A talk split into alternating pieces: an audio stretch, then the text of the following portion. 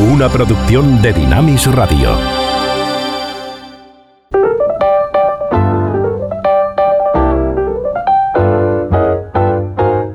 Ruta 66. Un recorrido con José de Segovia por la cultura popular a la luz de los 66 libros que iluminan el camino de la vida. La figura de Judas despierta una extraña fascinación. Su nombre se ha convertido en sinónimo de traidor. Más allá de la historia de los evangelios, es una figura mítica en la cultura popular, de la cual tenemos continuos reflejos. Sería como el modelo del antihéroe, alguien que nos produce por un lado rechazo, pero al mismo tiempo una extraña fascinación. more than two thousand miles all the way. Get your kicks. Entramos en este capítulo 26 en los momentos más solemnes de, la buena noticia según Mateo. Es terreno sagrado, lo que es el comienzo del relato de la pasión, que ocupa a gran parte de los evangelios. A diferencia de otras biografías, la historia de Jesús vemos que está centrada en torno a esa su pasión y muerte. Y este capítulo 26 nos muestra desde sus primeros versos la intención de aquellos que buscan su muerte. Están ya dispuestos a ello y los planes eh, se muestran en esta primera parte del capítulo en torno a esa figura del traidor que es Judas.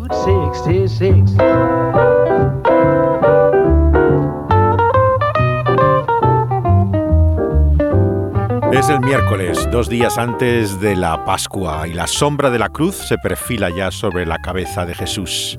Betania es su refugio, allí es donde está Lázaro, Marta, María y todos los que son sus verdaderos amigos. ¿Quién sería ese Simón leproso del que habla al principio de nuestro texto? No lo sabemos habría sido alguien sanado por él, y que le daba una cena en agradecimiento, lo que vemos es que desde el comienzo se nos habla de su sentencia a muerte. Presidido por Caifás, el pontífice de Israel durante aquellos años, 18 al 36 después de Cristo, había sido elevado al rango de sumo sacerdote por Valerio Grato, el predecesor de Pilato. Iba a ser despuesto luego por su sucesor, Vitelo, en el año 36 después de Cristo.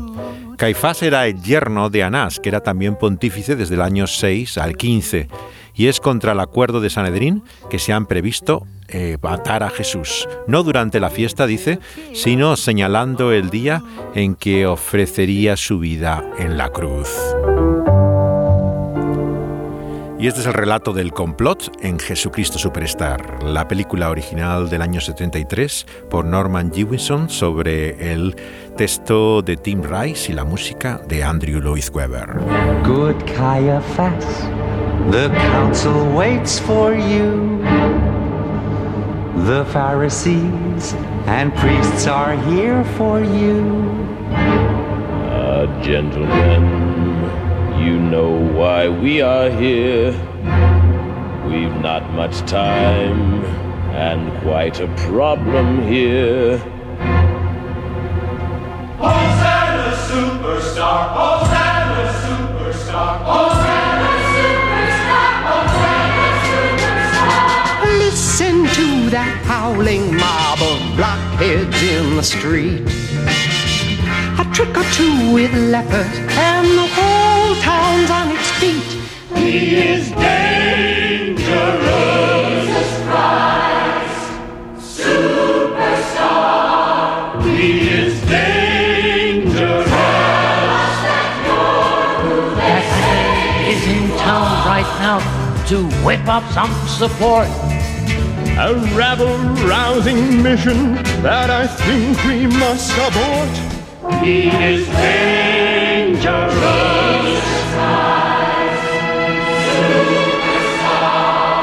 He is dangerous.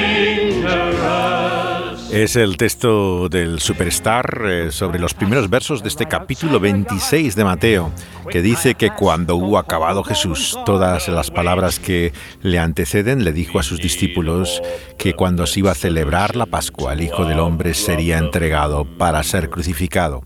Y entonces en la canción escuchamos como los principales sacerdotes los escribas, los ancianos del pueblo, se reúnen en el patio del sumo sacerdote llamado Caifás y en consejo deciden prenderle con engaño y matarle. La voz de Jesús del Superstar estaba en el primer disco interpretada nada menos que por Ian Gillan, que era el músico de eh, la banda mítica Deep Purple y luego también estuvo en Black Sabbath. La banda también a la cual perteneció muy brevemente Jeff Fenholt, eh, que falleció recientemente y fue convertido al cristianismo evangélico, eh, teniendo gran repercusión su testimonio en el mundo cristiano. En la película, sin embargo, eh, vemos que es interpretado por el mismo actor que, que, hace el, el film de, mm, que conocemos de Norman Jewison. La historia, como sabemos, es una distorsión notable del relato del Evangelio. No podemos hablar aquí de gran fidelidad eh, pero sin embargo el personaje que tratamos en este programa, Judas, es uno de los grandes protagonistas. Hecho por un actor afroamericano, eh, es el prototipo de antihéroe con el cual eh, se atiende a partir de los años 70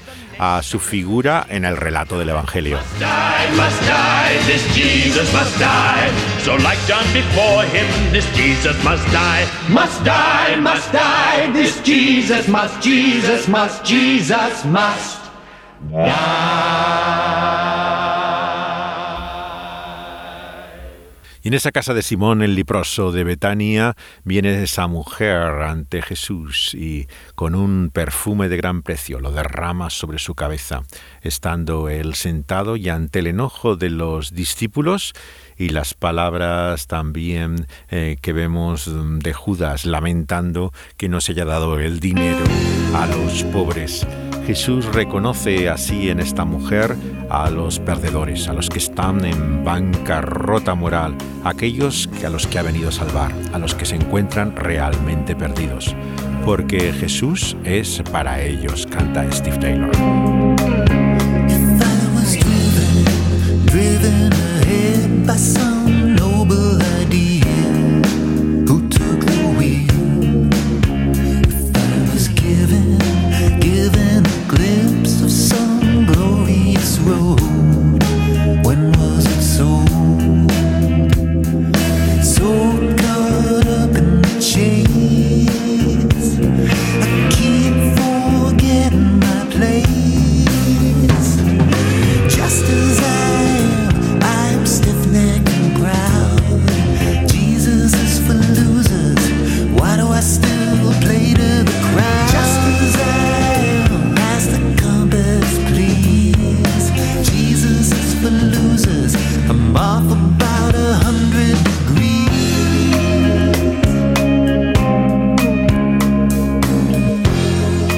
Fue el infante terrible de la música cristiana de los años 80 y todavía está en activo. Tiene ahora exactamente 64 años. Él es eh, el hijo mm, mayor de, de, los tres de un pastor bautista y se dio a conocer casi como el nuevo Larry Norman en los años 80 por su excentricidad, la acidez de sus canciones, lo eh, profético realmente de su visión de lo musical frente a lo predecible que era la llamada música cristiana contemporánea.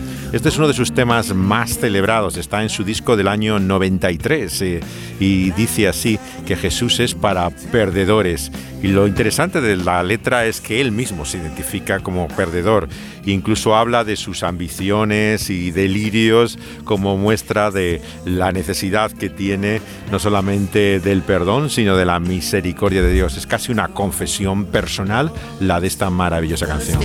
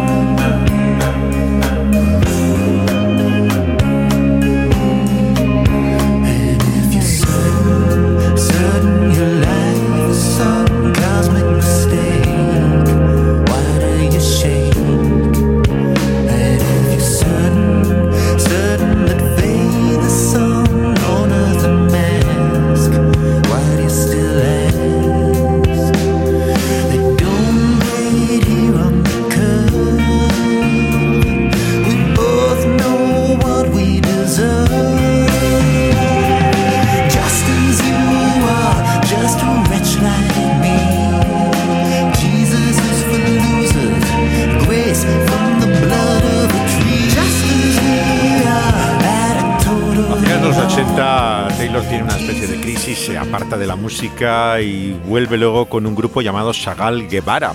Eh, apenas hace algo con ellos y graba este último disco en esa, mediados de los años 90 llamado Squint, eh, que fue conocido por un tema eh, de, denuncia de un televangelista, Robert Tilton, a quien le dedica una canción llamado La vaca que saca dinero, Cascao, y que hace también una parodia incluso hasta de Barbara Streisand en uno de los temas, como siempre, haciéndose amigos con toda su música una y otra vez. Steve Taylor es realmente uno de los músicos más interesantes que ha dado el ámbito de la música llamada cristiana contemporánea.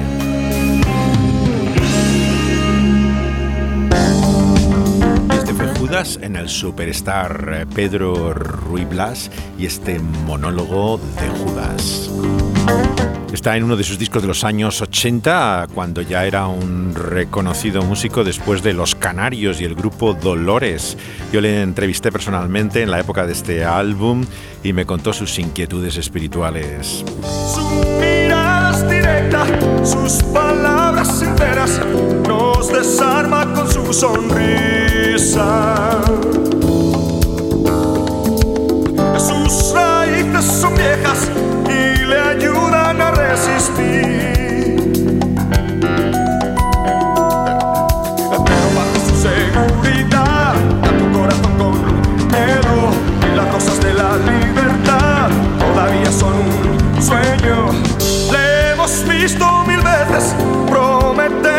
creces una parte del paraíso.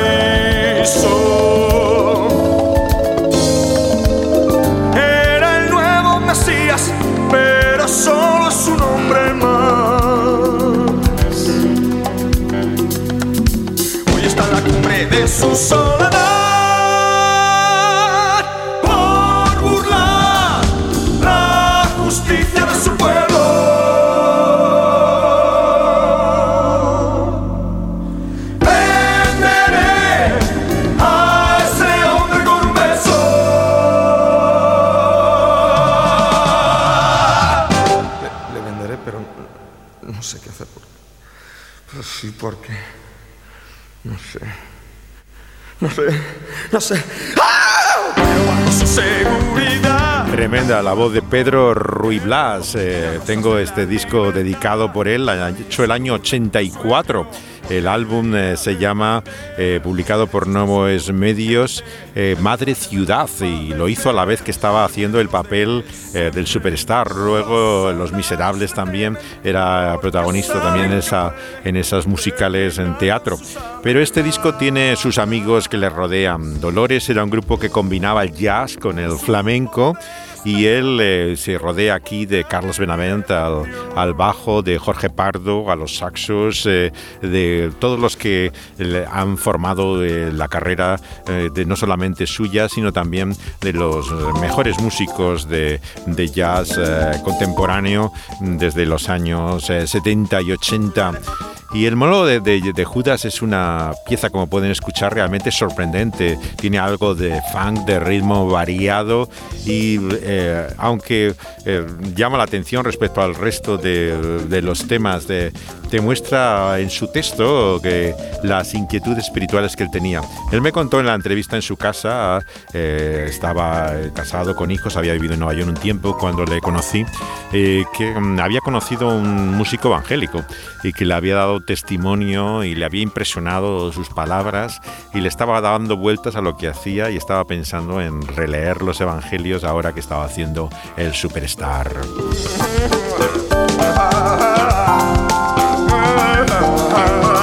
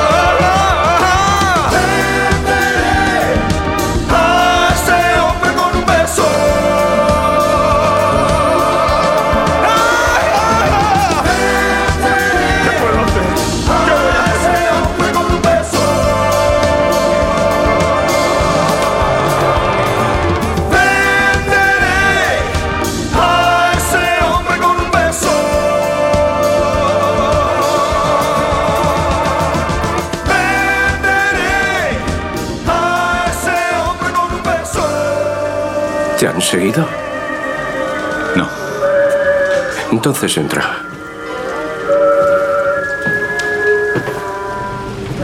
No confíes en nadie, Jim. Y menos en la gente corriente.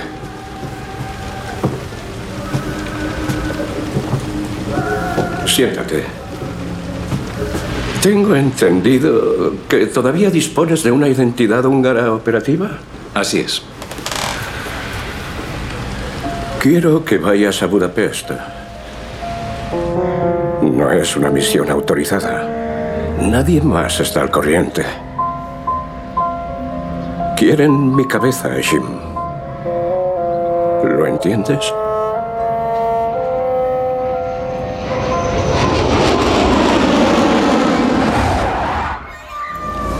Hay alguien que me ha ofrecido sus servicios. General húngaro que quiere cambiar de bando. Quiero que te reúnas con él. Tiene información importante que necesito, Jim. ¿Qué información? Un tesoro. Tiene el nombre del topo que los rusos han infiltrado en el servicio secreto británico, en la cúpula del Circus, en Cambridge Circus. Hay una manzana podrida, Jim. Tenemos que encontrarla.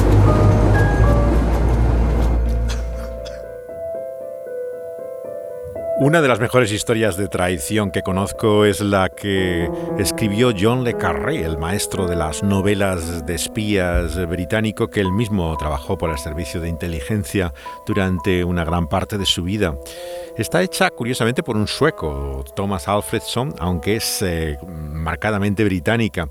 La serie mm, que hizo Alec Guinness, basada en esa historia, es también particularmente buena, pero se hizo un largometraje de ella eh, por Alfredson, este sueco, que no solamente captura lo que es el ambiente de la Guerra Fría y su conflicto ideológico, sino lo que aquí nos interesa la luz también de el texto de Mateo sobre Judas, la desconfianza que produce la soledad y vulnerabilidad del traidor. El topo es un agente doble, alguien que actúa infiltrado, en este caso en el Servicio Secreto Británico, donde trabajó Le Carré, pero a favor de los rusos.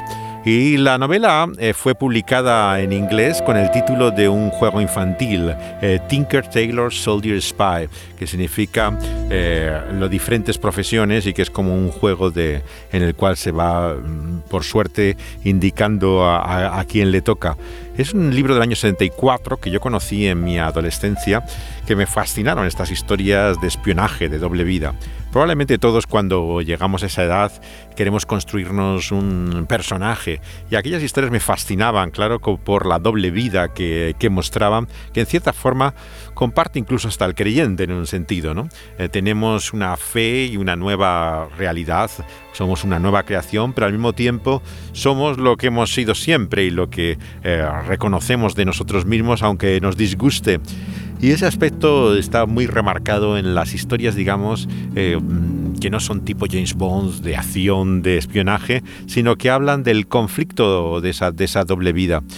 Eh, tiene todo que ver con el caso histórico de King Philby. King Philby es un caso fascinante que hubo, que era ni más ni menos que la cabeza de, del M16, la agencia de inteligencia británica, que fue dirigida ni más ni menos que por un topo, por alguien que le estaba dando la información a los soviéticos. O sea, habían logrado colocar en la cabeza misma de toda la agencia de espionaje inglesa a, un, que te daba todos los datos a Rusia. El escritor era conocido por su tercera novela, sobre todo, que también se había hecho en el cine, probablemente una película de las más correctas también que se hicieron de sus libros, eh, El espía que surgió del frío, una historia de Martin Reed eh, con Richard Barton. Y están todos estos personajes inspirados en, la figura de, de Philby como el topo. La película cuenta con la colaboración del novelista ya octogenario, no vive ya, eh, falleció, y dio muchos detalles sobre aspectos del funcionamiento, lo que fue el M15, el M16, es los nombres de las agencias británicas, en un estilo frío pero melancólico que se adapta a este cineasta sueco que afecta como un guante este thriller que es cerebral, como muchas de estas historias británicas, donde cada gesto está estudiado, mucha atención al detalle, eh, a lo que se fija realmente una persona que se dedica a estas cosas. La matizada interpretación que hace Gary Oldman de Smiley, que es el personaje de muchos de sus libros eh, de Le Carré, eh, es un antihéroe que parece un trasunto de. Recuerda mucho a Alec Guinness, al actor que hacía eh, la serie de televisión, no solamente en las gafas, el corte de pelo, sino también la soledad, ¿no? la introversión, esa cierta elegancia británica pero transmite sensación de abatimiento. ¿no? Son siempre personajes acabados, eh, casi siempre están eh, atrapados en un matrimonio en que la mujer misma les infiel, eh, que realmente todo parece que se ha ido a la ruina, su familia un desastre, y viven como con una mirada taciturna y con edición pausada lo que parece su fracaso personal. Y Gary Oldman transmite muy bien ese personaje, eh, así como John Hart, el del envejecido jefe de la cúpula misma, que es conocido por el nombre de Control siempre en estas historias, que le dice, como hemos escuchado en esta escena, que no se fíe de nadie. Le dice a ese joven agente de confianza que envía una misión en Hungría, en Checoslovaquia, en la novela, eh, que eh, va a ser para descubrir precisamente el topo que está en la organización y descubre que algo falla inesperadamente, ¿no? Y vemos que le da ese consejo, no te fíes sobre todo de la gente corriente, que es la peor de todas. Eh, todo comienza a partir de que Control es expulsado de la cúpula junto con Smiley, el lugarteniente, y comienza así eh, la historia del topo, en la cual ellos quieren desenmascarar quién es, en primer lugar por su propio interés, porque han quedado fuera mismo de la organización. Y el número de sospechosos se reduce a cinco, de ahí viene la referencia al juego. Está el calderero, que será Tinker, es el título de la película, que hace Toby Jones, este actor secundario pero maravilloso británico, el elegante galán que siempre Colin Firth, ¿no? un actor británico conocido por las comedias románticas, y eh, que hace del sastre según el, juego inglés, el implacable Ciaran Hinds, que hace siempre papeles o, de romano, de uno de los rostros más reconocibles, eh, que es el soldado, y el solícito David Densick, el, más conocido, el menos conocido de todos ellos, que hace de, del pobre, y Control incluye en su investigación al propio Smiley, al propio eh, personaje eh, que eh, le llama el espía y que tiene como ayudante a Benedict Cumberbatch, ahora tan, popular actor británico, después de hacer de la serie de Sherlock Holmes. La música que están escuchando es la de Alberto Iglesias, el, el famoso compositor español que ha hecho tantas películas para Almodóvar y otros, que hace también una maravillosa banda sonora de esta historia del topo.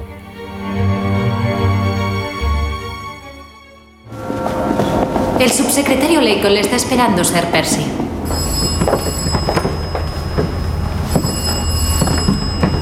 El Departamento del Tesoro no entiende por qué el servicio secreto no puede simplemente solicitar un aumento del presupuesto y luego justificar los gastos de la operación especial. La operación brujería debe mantenerse en secreto. Es un feudo aparte. Sí, eso es lo que nos preocupa. Nadie asume la responsabilidad. ¿Y esa casa en Londres que nadie sabe dónde está es realmente necesaria? Ahora más que nunca debemos proteger nuestra fuente soviética. ¿Y dónde propone que nos reunamos? ¿En una cafetería? El alquiler y las tasas de esa casa se han doblado. Se gastan millones en cabezas nucleares. Nosotros pedimos unos miles para una casa. Me pregunto si Carla tendrá el mismo problema con el erario del Kremlin. Oigan, nadie subestima la importancia del trabajo que realizan ustedes, pero lo ocurrido en Budapest el año pasado... Aquello fue un desastre. Con el debido respeto. Señor, no fue a uno de sus funcionarios a quien mataron, ¿verdad? Esta ya no es una guerra de soldados en trincheras. El frente somos nosotros. Durante 25 años solo nosotros nos hemos interpuesto entre ellos y Carla y Moscú y la maldita Tercera Guerra Mundial. Oigan, el ministro está muy satisfecho con sus progresos hasta ahora. Pero no está tan satisfecho con la falta de progresos con nuestros primos americanos. Verán, em, según ellos, ustedes siguen siendo un coladero de filtraciones.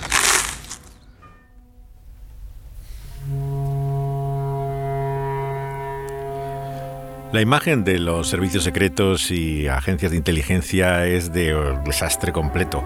Recuerda mucho los orígenes de la CIA, que eran chapuceros en grado máximo, ¿no? Eh, todo lo que fue su operación europea, eh, de lo que se enorgullecía muchas veces de haber hecho contra el régimen eh, soviético, luego se ha demostrado en los libros de historia que verdaderamente no solamente fue un totalmente torpe y, fuera de lugar, sino de ninguna trascendencia no jugaron ningún papel en la, en la caída del, régimen soviético en muchos de los lugares del, bloque del este.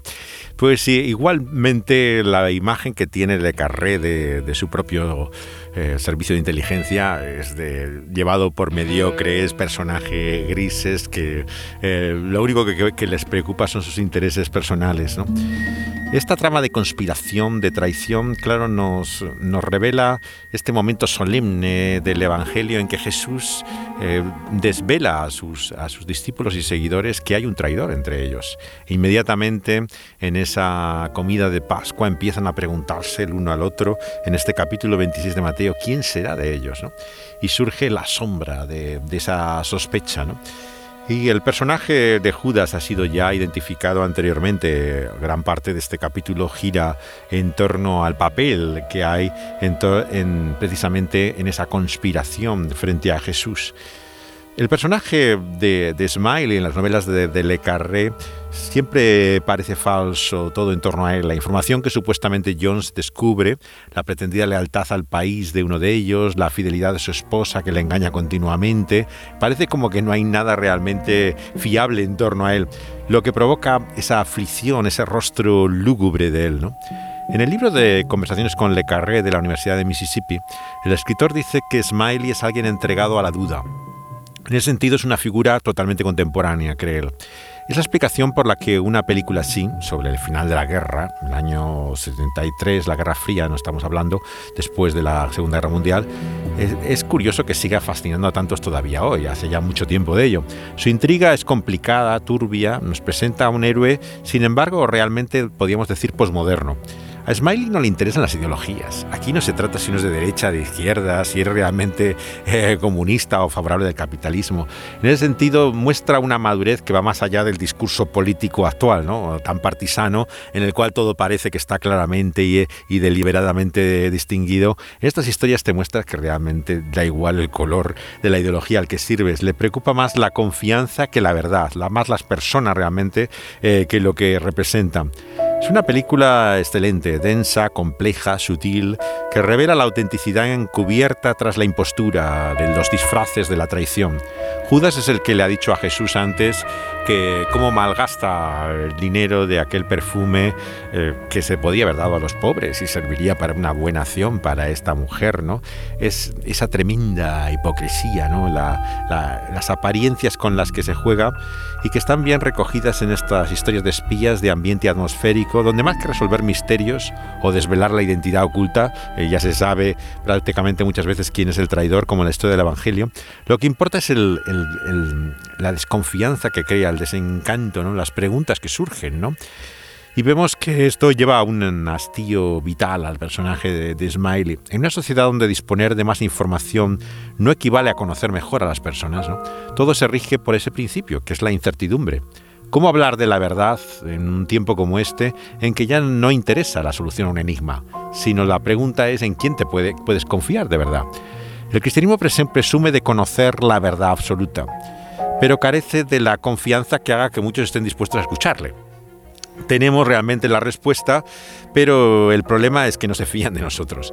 La verdad es que debemos presentar al mundo no es quiénes somos, sino quién es aquel que merece toda nuestra confianza, aquel cuya verdad nos hace libres.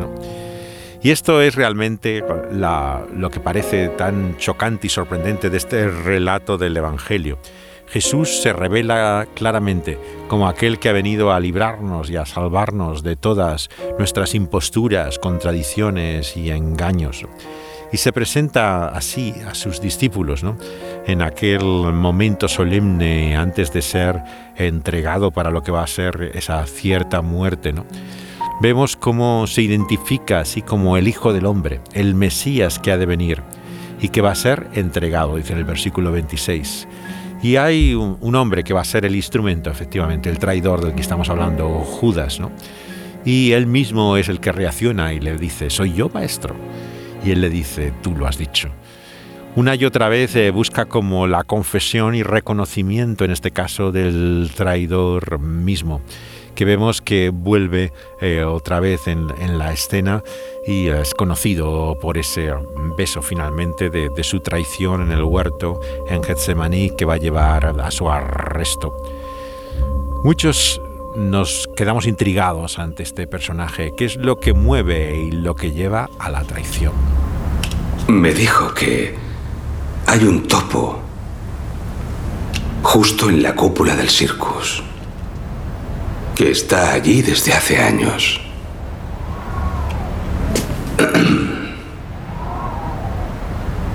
Ahora estás en una situación ideal para investigar este asunto para nosotros, ¿no crees? Desde fuera de la familia. Estoy retirado, Oliver. Tú me despediste. El caso es que algún tiempo antes de morir, Control vino a verme y me contó algo parecido sobre la existencia de un topo. ¿No, ¿no comentó sus sospechas contigo? No. Oh, creía que al ser su hombre, por decirlo... ¿Y qué le dijiste? Pues por desgracia que se estaba volviendo paranoico y que acabaría por echar abajo todo el edificio. La desconfianza que provocan las palabras de Jesús en sus discípulos inevitablemente nos recuerda a la de muchos cristianos que miran con sospecha siempre cualquier profesión de fe, sobre todo si es famoso, popular o alguien conocido, desde luego que no puede ser de los nuestros, tiene que ser un lobo vestido de oveja. Y una y otra vez vemos como esa desconfianza marca también nuestra comunicación de esa verdad que hay en Cristo Jesús. Es recibida con desconfianza no solamente por nuestro lamentable testimonio, sino muchas veces por ese espíritu de, sospecha que impera en medio de, del cristianismo. Jesús, sin embargo, vemos que se muestra en control y conocimiento de todo. A él no le va a sorprender la traición de Judas y así se lo revela a sus discípulos. Y claro, ese conocimiento es divino. Nos dice que Él está como si fuera elegido, predestinado para hacer aquello que va a hacer, lo que le nos lleva inevitablemente a preguntas. ¿no? ¿Cómo puede ser responsable si estaba elegido para ello? No tenía opción entonces. Hay como dos planos siempre en la existencia el plano divino de su soberanía misteriosa, la realidad de que Él tiene control sobre todo, de que nada le sorprende, y el plano de nuestra libertad, responsabilidad, la forma en la que actuamos. Y ambos planos nos parecen en conflicto, lógicamente, porque son distintos, son diferentes. Sin embargo, ambas cosas deben afirmarse a la luz de la revelación bíblica. Tenemos que decir que Dios tiene control de todas las cosas, hasta de su propia entrega y sacrificio, lo hace libre, voluntariamente, va a morir porque Él quiere morir, pero al mismo tiempo, claro, muere en manos inicuas, injustas, ¿no? Dice Pedro en su sermón de Pentecostés, le entregaron hombres en su maldad y son responsables de ello. Por lo tanto, un día todos tenemos que responder de nuestros actos delante de ese juez supremo pero al mismo tiempo podemos ser salvos por esa misma obra eh, soberana inexplicable que hará que solamente a Él le corresponda la honra y la gloria. No es ningún logro ni mérito nuestro. Y ambas cosas se afirman con claridad en torno a esta pasión y muerte de Jesús. Dios está al control de todo, pero vemos el lado más oscuro también del ser humano. Y estas historias de espionaje eh, te muestran lo que hay detrás de la superficie, lo que se esconde tras el aparente control que tienen eh, los gobiernos y los servicios de inteligencia y seguridad que tampoco desconocen y tan corruptos muchas veces están. Me dio la información que tenía para vender. Prométeme que no contarás todos los detalles. Su secreto Piensa que me va la vida en era la madre de todos los secretos. Lo prometo. Le dije que se lo comentaría a la cúpula. Y me hizo prometerle que no daría ningún detalle a Londres. ¿Y aceptaste? Sí. Es que era No podía creer que tuviera algo tan importante. Volví a la empresa de importación-exportación. Envié el mensaje al Circus. Lo califiqué de alta prioridad. Les decía que tenía un agente entrenado en Moscú que quería desertar. Yo ya sé lo que soy para la cúpula, un cazador de cabelleras, alguien a quien se le encargan los trabajitos sucios. Pero... Quería ser yo el que consiguiera ese trato. Entiendo cómo te sentías. Querías hacer algo útil. Les, les dije que ella tenía una información vital para la protección del circus. ¿Alguna cosa más? Les dije que ella tenía información sobre un agente doble. Yo solo quería que me prestaran atención. Y les... Les dije que esa era la razón por la que no había vuelto a casa, no porque fuera un desertor ni nada. ¿Qué hiciste entonces? Esperar la contestación.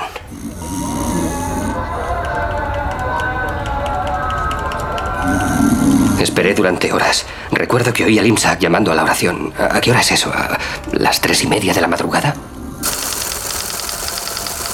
Y entonces llegó un mensaje. En T dos. Eso fue todo. Nada. No tenía sentido, era como una maniobra dilatoria.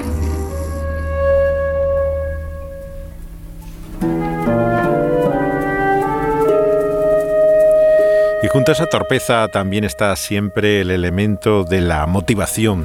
¿Qué es lo que lleva a alguien a delatar, a traicionar, a poder negar su propio pueblo, eh, todo lo que significa algo naturalmente para una persona como su identidad? Y esa es la motivación que bíblicamente nos revela una idolatría más profunda que la de la nación o el país al que servimos es la idolatría por la que buscamos algo más, en donde tenemos nuestro corazón, donde ponemos nuestro amor. Es el conflicto que muestra también Lady Gaga en su canción de Judas, en el cual habla de su amor por aquel que le traiciona. Es una canción eh, compleja y curiosa de su eh, segundo álbum en estudio que provocó bastante controversia como todas las que tienen una imaginería religiosa y provocó la protesta de la Liga Católica ella por la utilización, pero que se refiere, claro, a experiencias personales de ella que considera, dicen unas declaraciones, una metáfora, una analogía de lo que significa esa parte que ella misma rechaza eh, su propia vida, dice. Ese es su lado oscuro.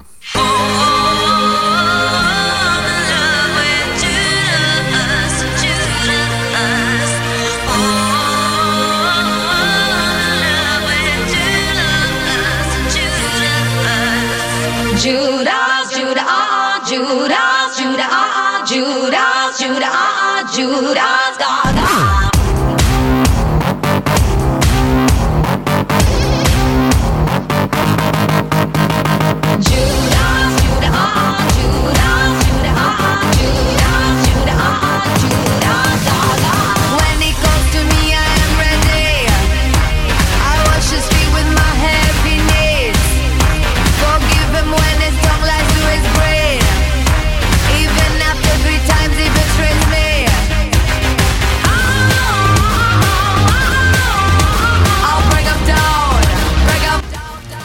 En el vídeo que acompaña a la canción hay como todo un trasfondo bíblico también de la historia.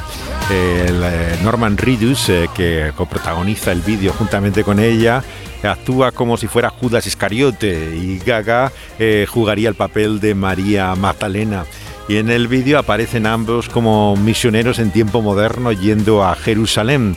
Se juega con la historia de la traición bíblica de Judas eh, a, Jesús, ¿no? Y acaba con eh, Gaga eh, como Magdalena siendo apedreada hasta morir y eh, lo que provocó, claro, las protestas que decíamos antes, pero también eh, la forma en que se entremezcla, ¿no? Lo que es la experiencia personal, eh, que es la base de esta canción, ¿no? Y que al mismo tiempo relaciona con el relato bíblico de Judas.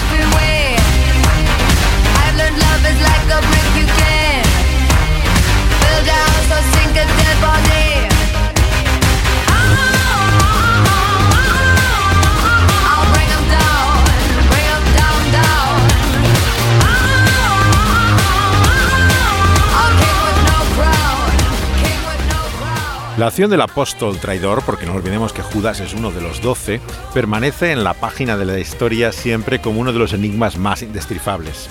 ¿Podría alguien ahondar en sus motivaciones, saber qué es lo que le lleva a ello? Significativamente los evangelios guardan silencio sobre esto. Ninguno de los apóstoles comenta de hecho el caso. Es algo tan inconcebible, tan demencial, que no es extraño que produzca esa confusión al lector del texto de los evangelios. ¿Qué me queréis dar y yo os lo entregaré? Dice en el versículo 15 Judas. No podía insinuarse que Judas fuera deslumbrado por la codicia de una espléndida recompensa. Sus palabras más tarde reveladas a otros discípulos por algunos de los sacerdotes que llegan luego a convertirse parecen revelar un espíritu de despecho, de rencor. No pone precio a su traición, se limita a ofrecerla, por lo que quieran darle. Sin duda, aún esos desalmados del Sanedrín les debió producir náuseas. La imagen de este traidor que con cualquier oferta parecía conformarse con tal de vender a su señor. La cantidad acordada era exactamente la misma que la ley fijaba por el precio de un esclavo que había sido acorneado por un buey, según Éxodo 21. Era la irrisoria cantidad de un esclavo medio muerto. Y luego, como en este momento, en esa cena, eh, que le pregunta, soy yo, maestro. No puede llamarle señor ya, no le mira como tal, eh, para él es simplemente lo que es para todos, el maestro. Debió de ser un momento sumamente embarazoso aquel. Por un lado, el Señor intentando no descubrir del todo al traidor, pero por otro, todos los discípulos insistiendo en saber quién podía estar precipitándose en aquel abismo sin fondo. Judas sin atreverse a mirar a nadie. Tal vez en ese momento preciso varios se preguntaban como leemos ¿Soy yo, Señor? Y él preguntaría a media voz ¿Soy yo, Maestro? Qué momento para Jesús y qué momento para Judas. Este no pudo mirar a los ojos de Jesús, se levantó y salió azorado, tembloroso, sin saber qué decir. Los irlandeses U2, U2, tres de los cuales hicieron profesión de fe cristiana en su adolescencia en Dublín, tienen también un tema llamado Hasta el fin del mundo, el año 91. Y aunque aparentemente es una canción sobre la traición, habla claramente de Judas y la traición de Cristo. La escribió Bono después de leer un libro de poemas irlandés de un autor llamado Brendan Kennelly, que había aparecido recientemente y se llama El libro de Judas.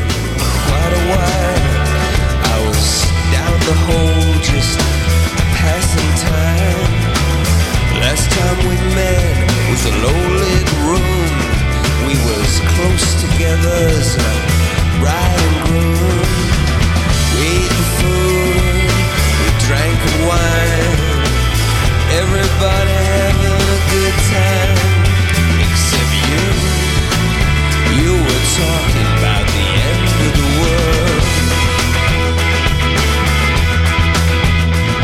Dice Bono sobre esta canción si era Judas el tipo que cayó por algún diseño sublime que ni siquiera podía entender.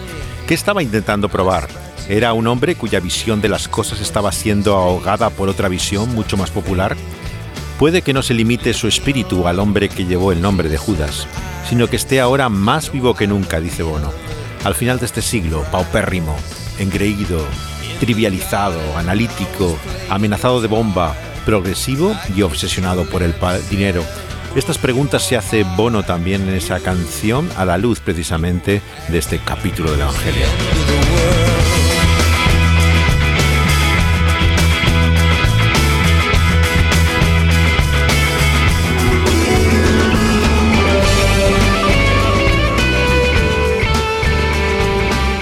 Personas que no conocen la Biblia se sorprenden de encontrar un libro en ella llamado también Judas, que es por supuesto otro Judas, pero su mensaje no puede ser más eh, pertinente también al Judas del Evangelio y el resurgir de tantos movimientos en la historia primitiva misma del cristianismo. Cuando el apóstol escribió su carta no existían algunos de ellos, incluido el que llamamos gnosticismo con una G antes de la N, que aparece a mediados del siglo II. Pero el apóstol demuestra cuáles son las semillas de esa traición al verdadero cristianismo. Frente al iluminismo místico de cualquier revelación, Judas afirma que debemos afirmarnos en la fe, que ha sido una vez y para siempre entregada a los santos. La verdad ha sido revelada, es ya completamente conocida. No hay otro evangelio, ni lo puede haber. La fe nos ha sido confiada para que la guardemos, para que la defendemos. Y ahora, como entonces, el evangelio está siempre bajo amenaza. Algunas conscientemente y otras no, diluyendo su mensaje y mezclándolo con ideas propias. Se niega su autenticidad y otros lo que niegan es su poder, su eficacia. Lo que no debemos eludir es la responsabilidad que nos da Judas de contender ardientemente en nuestra generación por esa fe que ha sido entregada de una vez para siempre. Algunos hombres se han infiltrado encubiertamente, dice Judas, en la iglesia. Niegan el señorío de Cristo, justifican su inmoralidad, son engañosos, desleales, motivados por su deseo de ganancia, dispuestos a halagar a ingenuos, a adularlos, pero para sacar provecho. Se presentan como profetas y visionarios y dan más importancia a sus sueños que a la revelación de Dios. Son arrogantes y divisivos porque no tienen el Espíritu de Dios, aunque ellos se crean espirituales.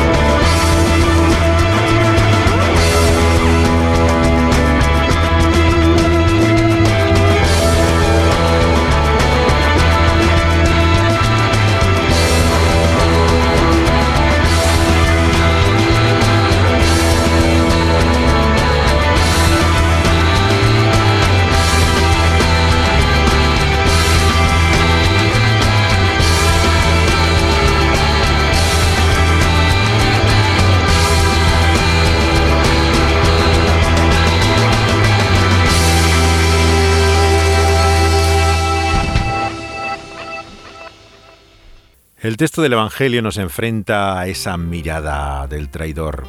De ella nos habla Michael Carth, el que ha sido llamado el más eh, teológico de los cantautores cristianos eh, que surgieron en los años 80. Eh, su primer disco mostró una gran profundidad ya en la historia de la pasión de Jesucristo. Él había hecho estudios bíblicos en la universidad, además de física y astronomía, y está doctorado en filosofía. Es probablemente uno de los hombres más inteligentes eh, que ha hecho eh, música en este ámbito cristiano contemporáneo. Y esta es su visión de Judas.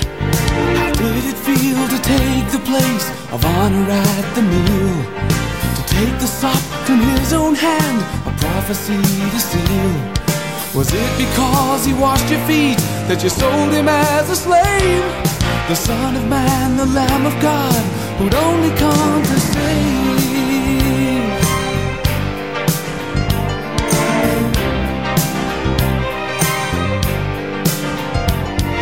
The silver that they paid to you from out their precious. ¿Cómo se siente de tomar el primer lugar de honor en la comida, de tomar de la misma mano?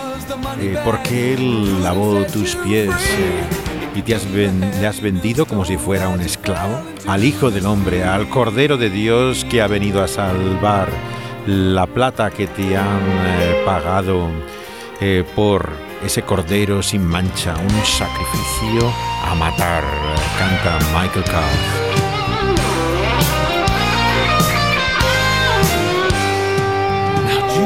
Algunos le conocerán por el cántico del Sadai que popularizó Emmy Grant, que fue una obra de Michael Carth, pero este que estamos escuchando pertenece a su disco sobre la pasión de meditaciones sobre ese momento solemne de los evangelios que es la cercanía de la muerte de Jesús.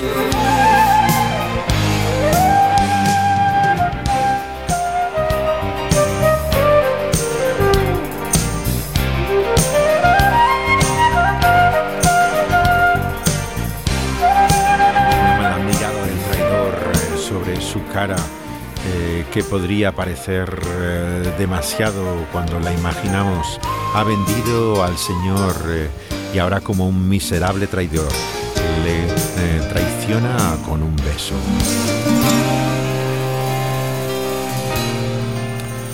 Con ese dinero de su traición, Judas pagó un viaje al infierno, el triste fin de esa alma endurecida llegó al abismo más pavoroso, que es una seria advertencia para todos nosotros, por el cual se nos dice que o somos sus amigos o sus enemigos.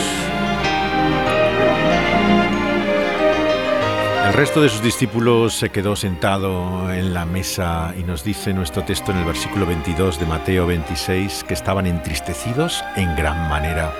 Comenzaron a decir, preguntarse cada uno quién podía ser capaz de traicionarle. y así desvela quién es Él, pero también lo que Él va a hacer por ellos. Va a entregar su propia vida como ese pan que les dará a comer. De ello hablaremos en nuestro próximo programa.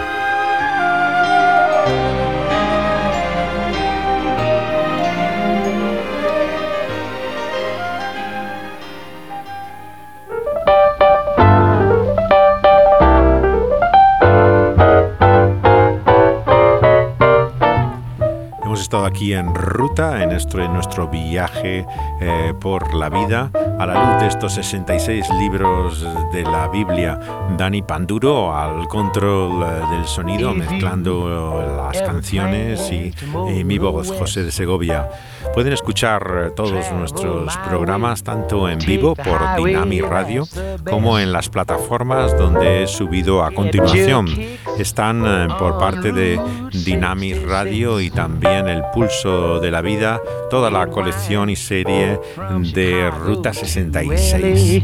Lo pueden encontrar en SoundCloud, así como también en Evox. eh, y también la plataforma Spotify ahora tiene la colección completa de todos los programas de Ruta 66 para que los vuelvan a escuchar. En ellos está también la descripción de su contenido, por el cual pueden buscar la referencia exacta de las canciones con sus títulos y autores, es como eh, se escriben correctamente si quieren buscarlos para escucharlos también eh, en su totalidad a continuación.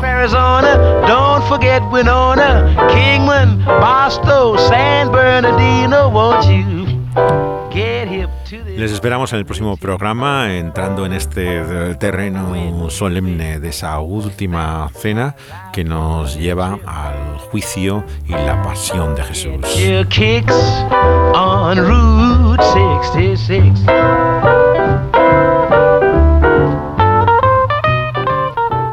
Hasta entonces un abrazo y besos o las dos cosas, lo que prefieran.